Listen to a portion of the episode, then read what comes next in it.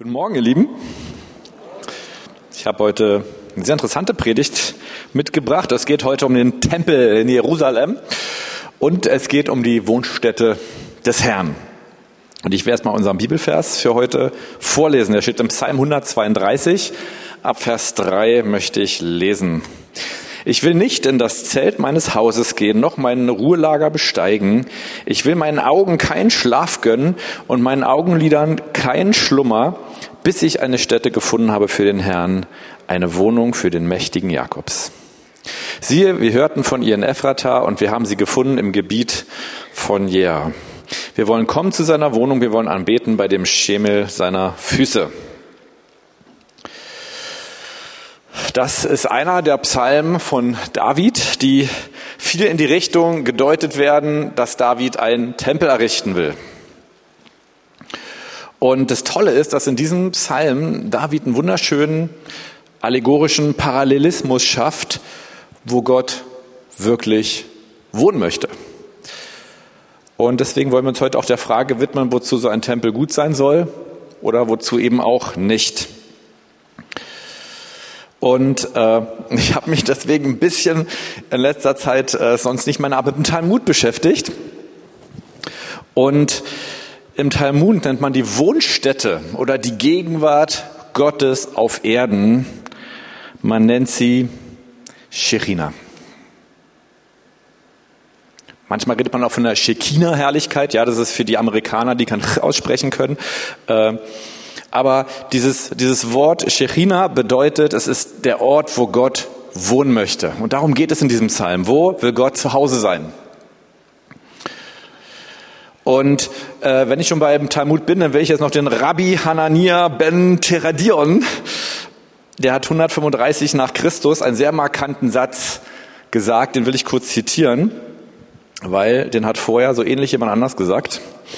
Wenn zwei zusammensitzen und die Worte zwischen ihnen der Torah entspringen, das ist das Alte Testament, dann ist Gott in ihrer Mitte. Wenn zehn zusammen sind, dann verweilt die Shechina Gottes unter ihnen. Und in diesem Konzept sehen wir, dass hier das, was den Tempel ausmacht, es ist der Ort, wo die Torah, wo das Wort Gottes gelesen wird. Und weil das Wort Gottes gelesen wird, das machen wir heute Morgen ja quasi auch, ich lege es euch aus, deswegen ist Gott mit seiner manifesten Herrlichkeit da, mit der er dort sein möchte. Und ich denke, dieser Punkt, der gilt auch für uns. Wenn wir das Wort Gottes auf uns wirken lassen, dann kommt Gott mit seiner Herrlichkeit. Also am Freitag, da saß ich da oben, ich musste da sitzen. Äh, ich habe den Platz nicht ausgesucht, ich wollte erst gar nicht kommen deswegen, aber meine Frau sagt bitte. Und dann saß ich da oben und ich habe auch fast nichts verstanden, weil es da keine Monitore gab. Aber wenn Daddy General Overseer, wenn er etwas gesagt hat, was jetzt irgendwie prägnant war, dann, dann hat er es kaum ausgesprochen. Und es drückte eine unheimlich laute Schallwelle auf die Bühne. Äh, wir sind hier in Deutschland. Aber ich probiere es nochmal, ja. Wenn wir das Wort Gottes auf uns wirken lassen, kommt die Herrlichkeit Gottes auf uns. Ja, yeah, ich finde den Satz auch cool und ich glaube wirklich daran. Und deswegen wird im Tempel die Torah gelesen, deswegen wird das Wort Gottes gelesen. Und ein, ein, ein, eine Begegnung, wo machtvoll Gott sozusagen mit dieser Herrlichkeit kommt, ist ja dann auch, nachdem dieser Tempel, den David geplant hat, als er von Salomo gebaut wurde.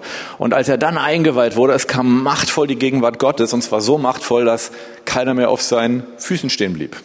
Wow. Und ich muss sagen, ich bin sehr dankbar, dass wir damals, als ich noch jung war, einen Kassettendienst in der Gemeinde haben. Ja, jetzt geht es alles so mit MP3 und App und wir können es einfach runterladen. Aber damals war das anders. Ich bin Gott auch sehr dankbar für den Walkman, ja. Äh, und als ich in die Predigt kam, gab es eine, äh, die Gemeinde kam, gab es eine Predigt von Wolfhard. Und diese Predigt, die habe ich, glaube ich, häufiger gehört als jede andere Predigt ever. Warum? Weil das Thema mich angesprochen hat. Es hieß, die Predigt hieß, lege die Lüge ab. Und ich habe sie in meinen Walkman gepackt und ich habe diese Kassette rauf und runter gehört, rauf und runter, rauf und runter, weil ich wusste, das Wort Gottes muss mich verändern. Und ich weiß, ich war eines Tages auf dem Weg zu meinem Jugendleiter. Der hat ganz weit oben, in, die Mauer war gerade offen, in Blankenburg, glaube ich, gewohnt. Und die, die, die BVG, die fuhr da nicht so toll, wie sie jetzt fährt. Man musste sehr weit laufen und ich lief da so und ich, ich hatte, und während ich lief, merkte ich auf einmal, es war bestimmt so gefühlt das tausendste Mal, wahrscheinlich war es nur das hundertste Mal. Und ich lief und ich hörte immer wieder das Wort Gottes. Und auf einmal, mitten auf der Straße, kam kam wirklich die Herrlichkeit Gottes auf mich und ich habe regelrecht eine Befreiung erlebt an einem, einem markanten Punkt, warum ich diese Predigt auch immer wieder gehört habe und ich habe gemerkt, wow, Gott kam wirklich nicht nur irgendwie, er kam richtig mit Herrlichkeit auf diesen Gehweg und er hat mich verändert. Und uns muss bewusst sein, äh, damals, als David geredet hat, da hatte nicht jeder einen Walkman und man hatte auch nicht eine Bibel zu Hause, ein Buch schon gar nicht. Wenn, waren es damals Schriftrollen und die hatte keiner, außer dem außer dass sie im Tempel waren oder in der, in der Stiftshütte damals natürlich noch. Das heißt, jetzt haben wir ein Riesenvorrecht. Wir können uns die Herrlichkeit Gottes dadurch nach Hause holen, dass wir zu Hause das Wort Gottes lesen. Amen. Der zweite Punkt. Der erste Punkt ist, ja, Gott, äh, die Herrlichkeit Gottes kommt, wenn wir das Wort Gottes lesen. Der zweite Punkt ist, dass wir einen Ort der Anbetung schaffen. Und David hatte bereits einen Ort der Anbetung geschaffen.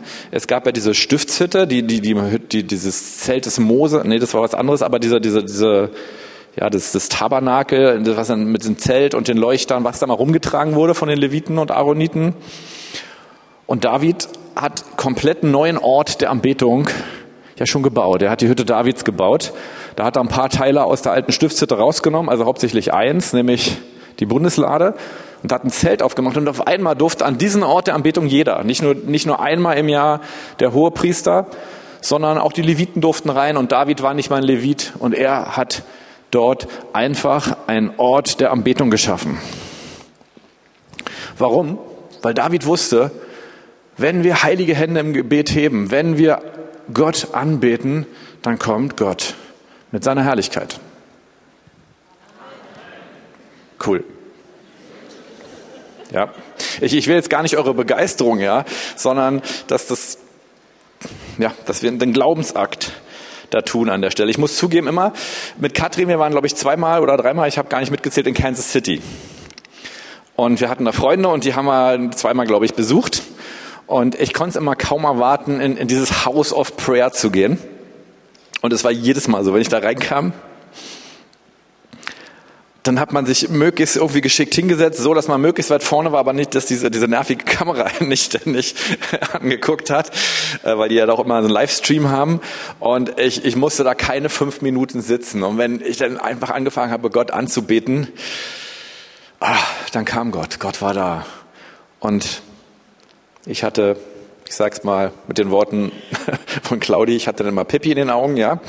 Äh, die Herrlichkeit Gottes war da. Warum? Äh, weil die Leute einfach Gott diesen Anbetungsaltar errichtet haben. Und da, wo wir einen Anbetungsaltar errichten, da wohnt die Herrlichkeit Gottes. Und deswegen, aus diesen zwei Gründen schon mal, will David Gott auch einen Tempel bauen. Dass ein Ort ist, wo das Wort Gottes gelesen wird und dass es einen Ort gibt, wo Gott angebetet wird. Aber es gibt noch einen dritten Punkt. Spannung. Siehe, wir hörten von ihr in Ephrata. Ich will jetzt hier gar keine lange Wortstudie machen. Dieses Wort heißt einfach Fruchtbarkeit. Es ist gut, wenn wir Gott suchen, dass wir an Orte gehen, wo Menschen schon mit Gott Frucht bringen. Es ist gut. Und da fangen wir auch immer an zu suchen. Wo ist jemand, der hat schon was mit Gott erlebt? Oder vielleicht ist es auch ein Mighty Man of God, der ganz viel erlebt hat. Wir gehen hin, ja, deswegen war ich am Freitag hier. Ich wollte mir den, den Mann angucken, ich wollte sehen und ich war echt begeistert, ja. Ich war echt begeistert. Es war sehr nigerianisch, das fand ich auch cool, ja, war mal was anderes. Aber ich war total begeistert über diesen Impact, über diesen, über diesen, ja, diese Inspiration für mein Leben. Und es ist gut, zu schauen, wo Gott sich bewegt und was der Grund dafür ist. Noch toller ist natürlich, wenn jemand sogar hierher kommt und wir gar nicht dahin fahren müssen. Aber es reicht nicht aus. Und David wusste das. Aber dort suchen wir. Wir haben sie gefunden im Gebiet, bei Luther sogar im Gefilde von, wie steht's hier, von Yeah. Auch keine lange Wortschlude. Dieses Wort heißt eigentlich, es klingt fast mythisch, ne? im Gefilde von Yeah, uh, so als ob das ein geheimer Ort wäre. Es bedeutet aber eigentlich, wir haben sie dort gefunden, wo die Wildnis sich ausbreitet. Ganz schlicht. Und das steht im totalen Gegensatz zu sakralen Orten, es steht total im Gegensatz zu Tempeln, zu perfekten Städten. Und hier kommt der Punkt, wir sollen sogar Gott gerade da begegnen, wo sich unser unperfektes Leben abspielt, wo die Wildnis ist. Gott kam einmal mit seiner Herrlichkeit in mein Schlafzimmer.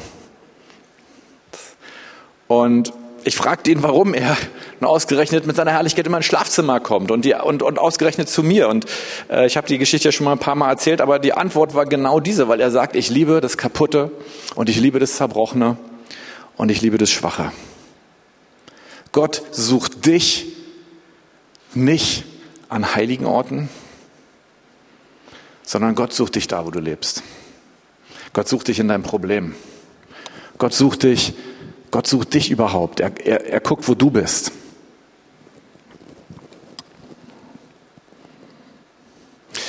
Diesen Vers von Rabbi Hanania, den finden wir auch bei Jesus. Matthäus 18, 20 bis 22 und deswegen will ich ihn auch gerne vorlesen. Und ich will ein klein bisschen weiterlesen bis Vers 22.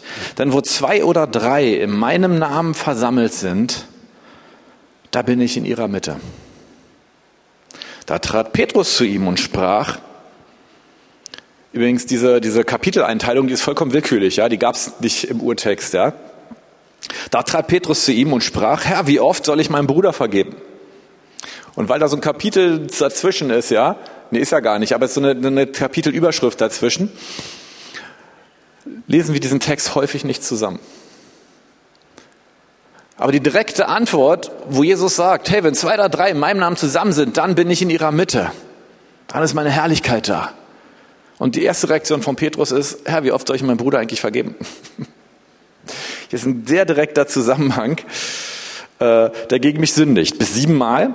Jesus antwortete ihm, ich sage dir nicht bis siebenmal, sondern bis siebzigmal siebenmal. Wenn wir mit jemand anders zusammen sein wollen und wollen, dass Gottes Herrlichkeit kommt, dann kommen wir nie an Vergebung vorbei. Ich gehe sogar einen Schritt weiter. Ich glaube, dass Vergebung die Herrlichkeit Gottes freisetzt. Ich möchte euch eine Geschichte erzählen, die fand ich äh, cool, weil da habe ich es eigentlich mehr so als Nebeneffekt erlebt. Ich habe nicht damit gerechnet. Also neulich fuhr mir jemand in mein Auto.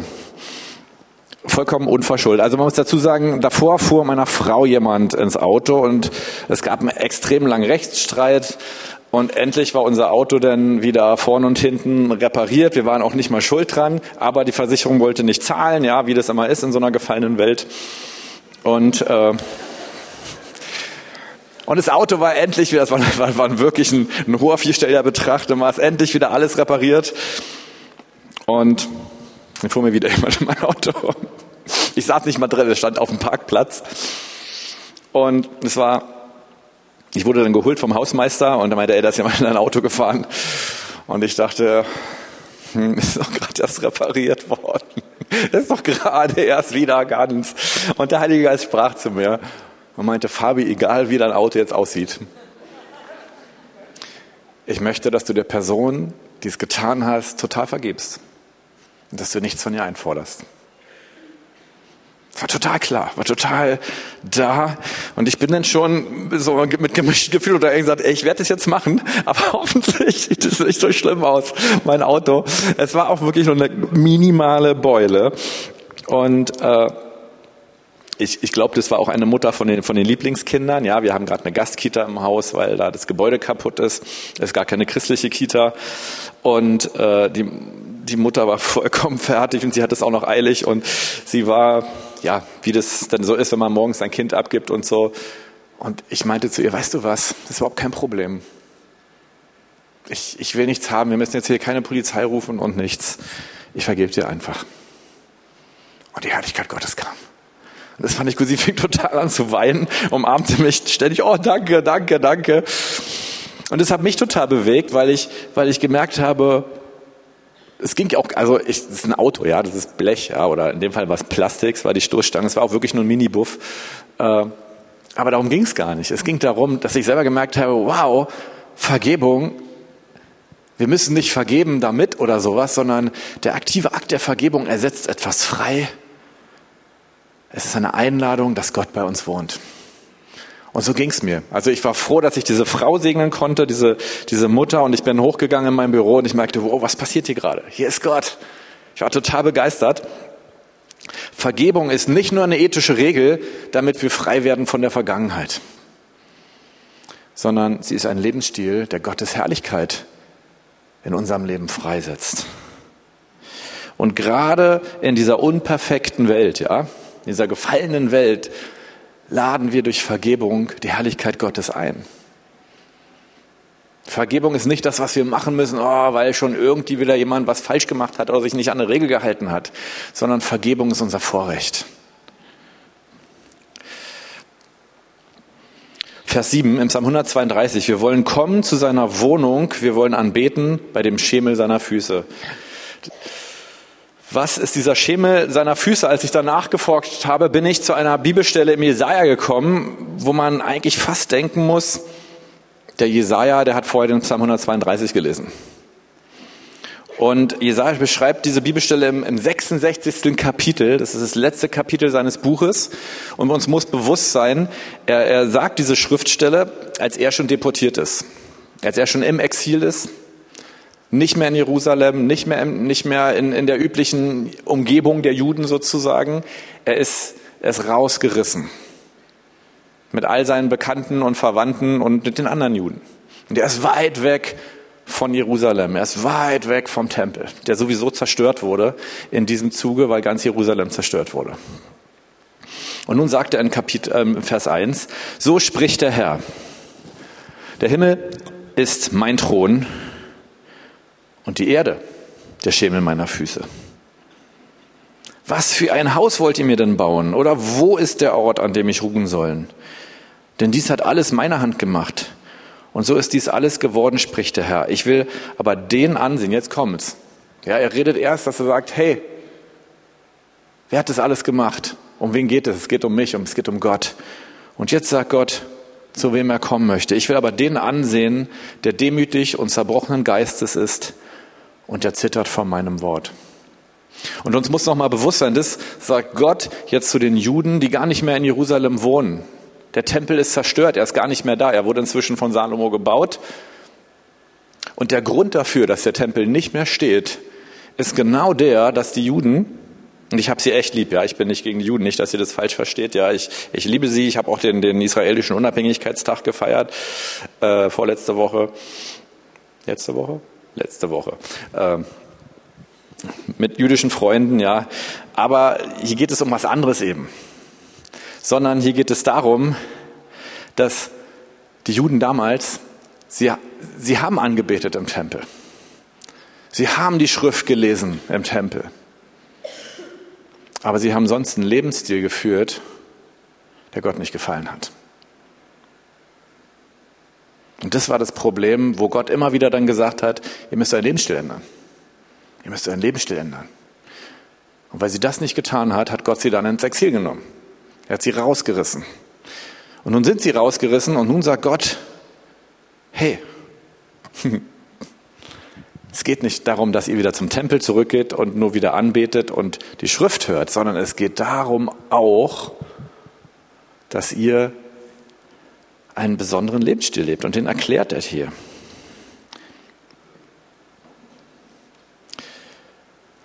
Und der Punkt ist, den will ich vorweg sagen, bevor ich gleich darauf eingehe, wir brauchen das ganze Paket. Ich lese aber erstmal vor, demütig. Was heißt es, demütig zu sein? Du glaubst nicht, dass du besser als andere bist, sondern willst den anderen höher achten und lebst einen Lebensstil der Liebe und Gnade. Zerbrochenen Geistes zu sein.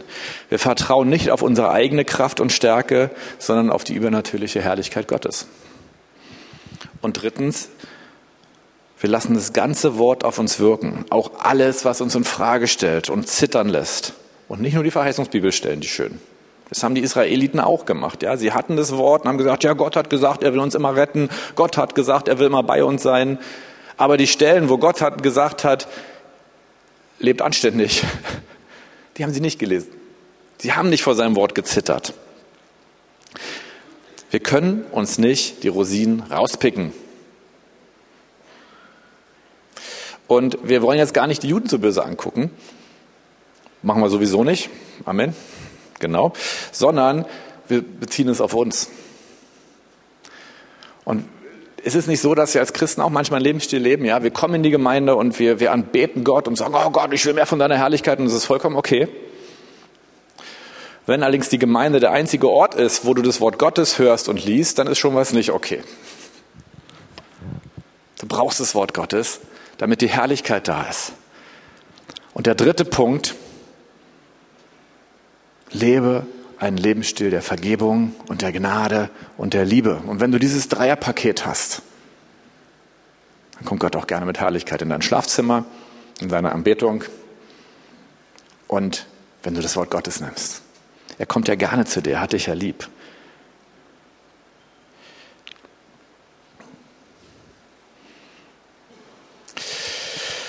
Psalm 132, die Verse 3 bis 5. Ihr seid so still heute. Vielleicht habt ihr am Freitag so viel Amen und Halleluja geschrien, dass ihr jetzt einfach nicht mehr könnt. Verstehe ich total. Ich will nicht in das Zelt meines Hauses gehen, noch mein Ruhelager besteigen. Ich will meinen Augen keinen Schlaf gönnen und meinen Augenlidern keinen Schlummer, bis ich eine Stätte gefunden habe für den Herrn, eine Wohnung für den mächtigen Jakobs. Natürlich will Gott, er will David Gott auf dem Berg Zion, einen Ort der Anbetung und des Wortes Gottes schaffen. Dort stand bereits die Hütte Davids und später stand da der Tempel. Aber David wollte selber ein solcher Wohnort der Herrlichkeit Gottes sein. Und das ist dieser wunderschöne Parallelismus in diesem Psalm, dass es nicht nur um den Tempel geht, sondern dass David selbst dieser Wohnort sein möchte. Und er schläft und schlummert nicht, weil dieser Tempel noch nicht gebaut ist, sondern er schläft und schlummert nicht, weil wenn wir ein Wohnort Gottes sein wollen, wenn wir das ganze Wort Gottes auf uns wirken lassen. Das hat David gemacht, ja, wie kein anderer. Wenn wir uns den Psalm 119 anschauen, wir sehen, David hatte eine tiefe Beziehung zum Wort Gottes. David war ein Anbeter auch mit Musik. Er hat eigene Musikinstrumente erfunden, weil ihm die alten wahrscheinlich nicht genug Verzerrpedale drin hatten oder irgendwas. War ein Scherz. Äh, er hat eigene Musikinstrumente erfunden, mit denen er besser Gott anbeten konnte. Er hat das alles gemacht. Aber was hat ihn nicht zur Ruhe gebracht? Dass er gemerkt hat, mein Lebensstil der ist noch nicht so. Der ist noch nicht so, dass Gott eine Wohnstätte haben kann in mir. Und es kostet uns was. Er will nicht Ruhe und Wohlergehen finden, sondern so leben, wie es Gott gefällt. Und erst Jesus macht uns fähig dazu. Natürlich war der Tempel des Alten Testamentes auch ein Ort dieser Opfer. Und manchmal stellen wir uns diesen Tempel so irgendwie süß verklärt vor, ja, und dann, dann, dann gucken wir uns ein Bild an und wir sehen noch diese Stufen, die da hochgehen auf den Tempelberg. Aber uns muss eins bewusst sein, wenn, wenn jemand ein, ein, ein, ein Priester war, dann braucht er eine komplette Schlachteausbildung. Da floss das Blut da oben auf dem Tempelberg. Das war nicht alles so verzückt und, und man alle standen da so, oh, Jesus und auf den Knien, na Jesus sowieso damals nicht, ja. Sondern da waren lauter tote, ausgenommene Tiere, die da rumlagen. Und es stank, weil die verbrannt wurden, weil die geopfert wurden. Und da waren Priester und die hatten ihre Schürze an und die waren total mit Blut verschlabbert und verkladdert. Und wisst ihr, das weiß ja so ein, so ein, so ein urbaner Hipster wie ihr nicht. Äh, ich bin auch so einer. Aber wenn man so ein Tier ausnimmt, so ein Tier besteht ja nicht nur aus Fleisch und Knochen, das besteht aus Eingeweiden. Und umso größer das Tier ist, umso mehr stinken diese Eingeweide, wenn man es ausnimmt. Ja? Ich will nicht wissen, wie das da oben auf dem Tempelberg gerochen hat.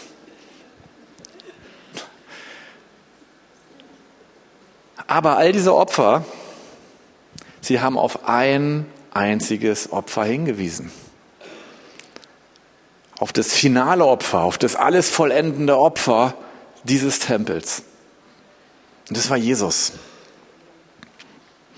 Johannes 2, 19 bis 21. Jesus antwortete und sprach zu ihnen, brecht diesen Tempel ab und in drei Tagen will ich ihn aufrichten. Da sprachen die Juden, in 46 Jahren ist dieser Tempel erbaut worden und du willst ihn in drei Tagen aufrichten? Er aber redete von dem Tempel seines Leibes. Jesus war, als er auf der Erde mag, viel mehr eine Wohnstätte Gottes als der Tempel des Herodes. Jesus war das Wort. Und Jesus hat Gott angebetet wie kein anderer. Und Gott selber hat in Jesus Wohnung genommen. Jesus war dieser Tempel. Und Jesus hat einen Lebensstil der Vorbildlichkeit gelebt wie kein anderer. Er hat genau diese drei Dinge erfüllt. Und er hat seinen Tempel zerbrochen, damit Gott in neue Tempel einziehen kann, nämlich in dich. Aber das kostet was. Das ist nicht das, wo man sagt, hey, super, jetzt will ich auch, dass Gott noch ein bisschen bei mir wohnt und lebe mein Leben so weiter wie bisher. Das funktioniert nicht. Und ich denke, die Christenheit hat inzwischen gemerkt, dass das nicht funktioniert. Sonst machen wir uns einfach was vor. Jesus war aber der erste Wohnort Gottes auf Erden, der diese drei Punkte wirklich, wirklich erfüllt hat.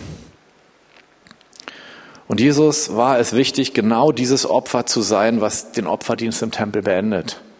Und was all diese drei Punkte, und damit mit dem Opferdienst sind es ja dann vier, wir müssen ja nicht mehr opfern, zusammenfasst. Und er hat einen Preis dafür bekauft. 1. Korinther 6, 19 und 20 darf natürlich als finale Bibelstelle nicht fehlen. Oder wisst ihr nicht, dass euer Leib ein Tempel des in euch wohnenden Heiligen Geistes ist, den ihr von Gott empfangen habt und dass ihr nicht euch selbst gehört? Denn ihr seid teuer erkauft. Darum verherrlicht Gott in eurem Leib und in eurem Geist, der Gott gehört. Gott will nicht nur in dir eine Ferienwohnung haben.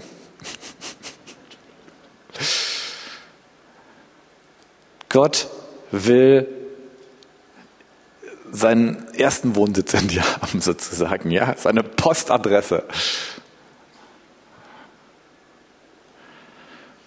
Und das macht den Unterschied. Er will mit seiner Herrlichkeit, mit, mit, mit seinem, mit dem, was er mitbringt, wenn er an einem Orte wohnt, das ist diese Shechina-Herrlichkeit.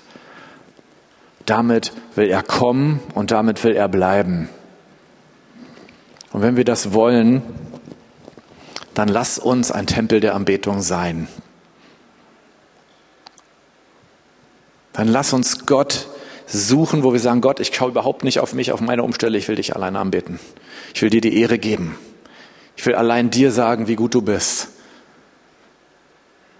Und das kostet was. Es kostet Zeit. Und es kostet dein Egoismus.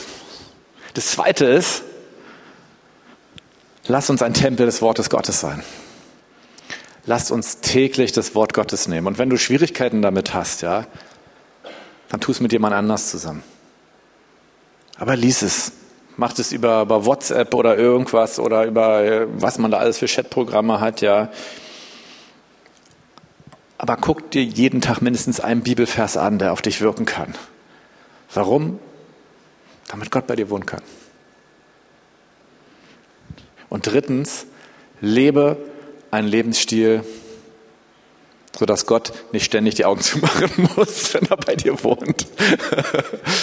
ja, lebe ein Lebensstil der Vergnebung und der Gnade, weil du verstehst, es ist nicht etwas, was du machen musst, damit Gott bei dir wohnt, sondern es, es, ist, es ist eine Ehre. Es ist das, wie wir die Herrlichkeit Gottes in diese Welt tragen, weil die Welt da draußen kann nicht vergeben.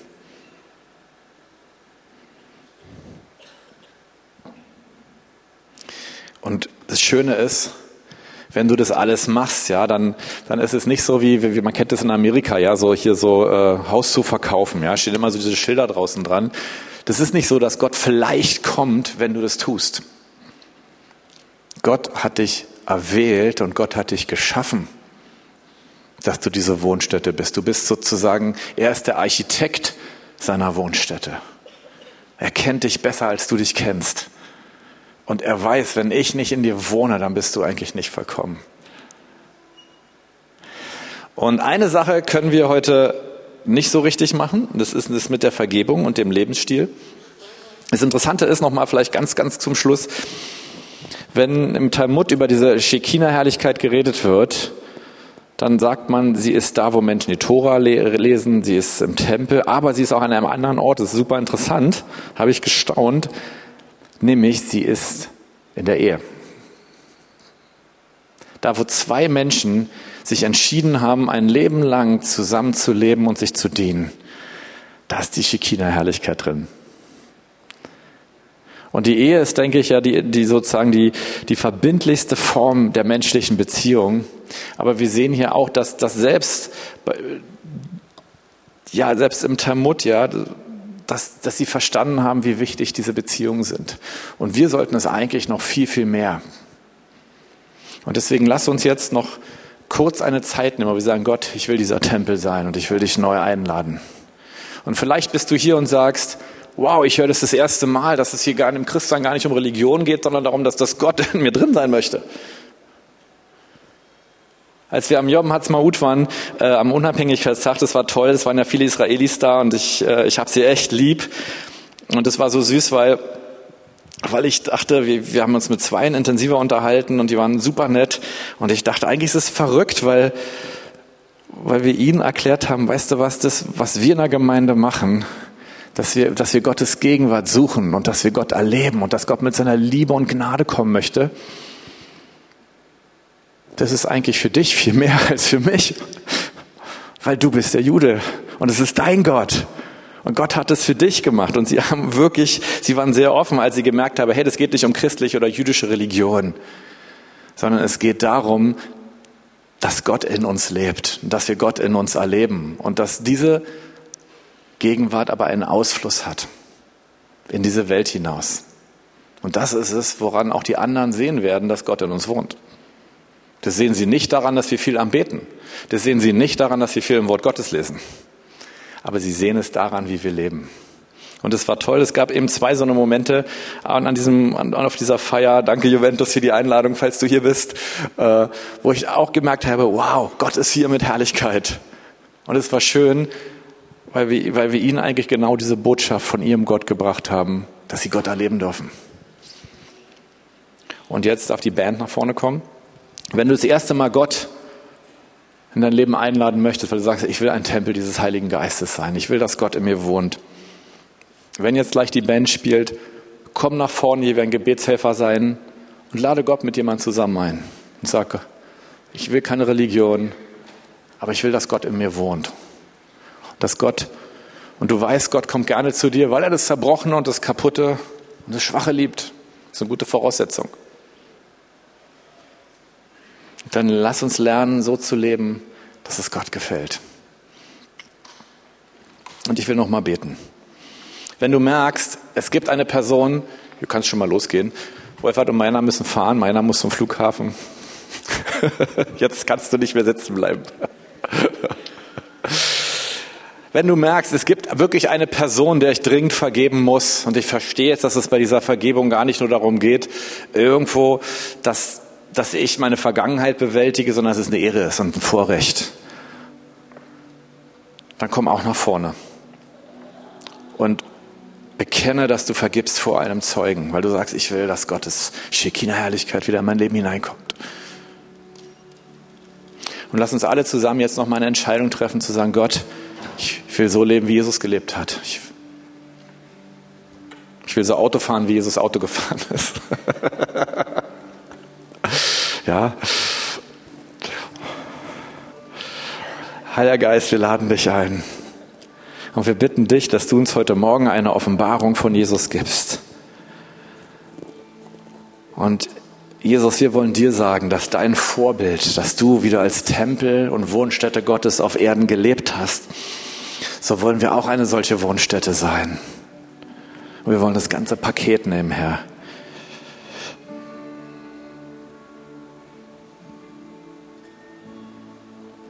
Und wir haben Hunger danach, dass deine Herrlichkeit wieder in deiner Gemeinde ist, in jeder einzelnen Familie. Und dass deine Herrlichkeit diese Stadt erreicht, dass sie leuchtet in dieser Stadt als ein Lichtglanz. Und wir laden dich jetzt hier heute Morgen ein. Komm in alle unsere Tempel hinein. Komm mit deiner Herrlichkeit. Wir wollen diesen Preis bezahlen, nicht als eine Leistung oder Vorleistung, sondern indem wir uns verwandeln lassen, indem wir einfach sagen, wir wollen anders leben. Wir wollen nicht was besser machen, wir wollen es anders machen. Komm, Heiliger Geist. Komm mit der Shekinah-Herrlichkeit Gottes. Du bist jetzt hier. Und nimm dir Wohnung in uns. Nimm dir Wohnung in uns, Heiliger Geist.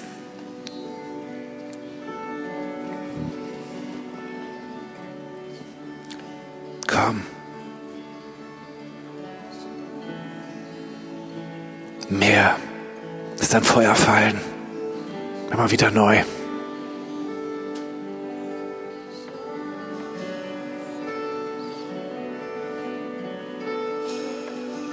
Gott, wir haben Hunger nach deiner Übernatürlichkeit. Wir wollen deine Wunder sehen. Wir wollen deine Liebe sehen.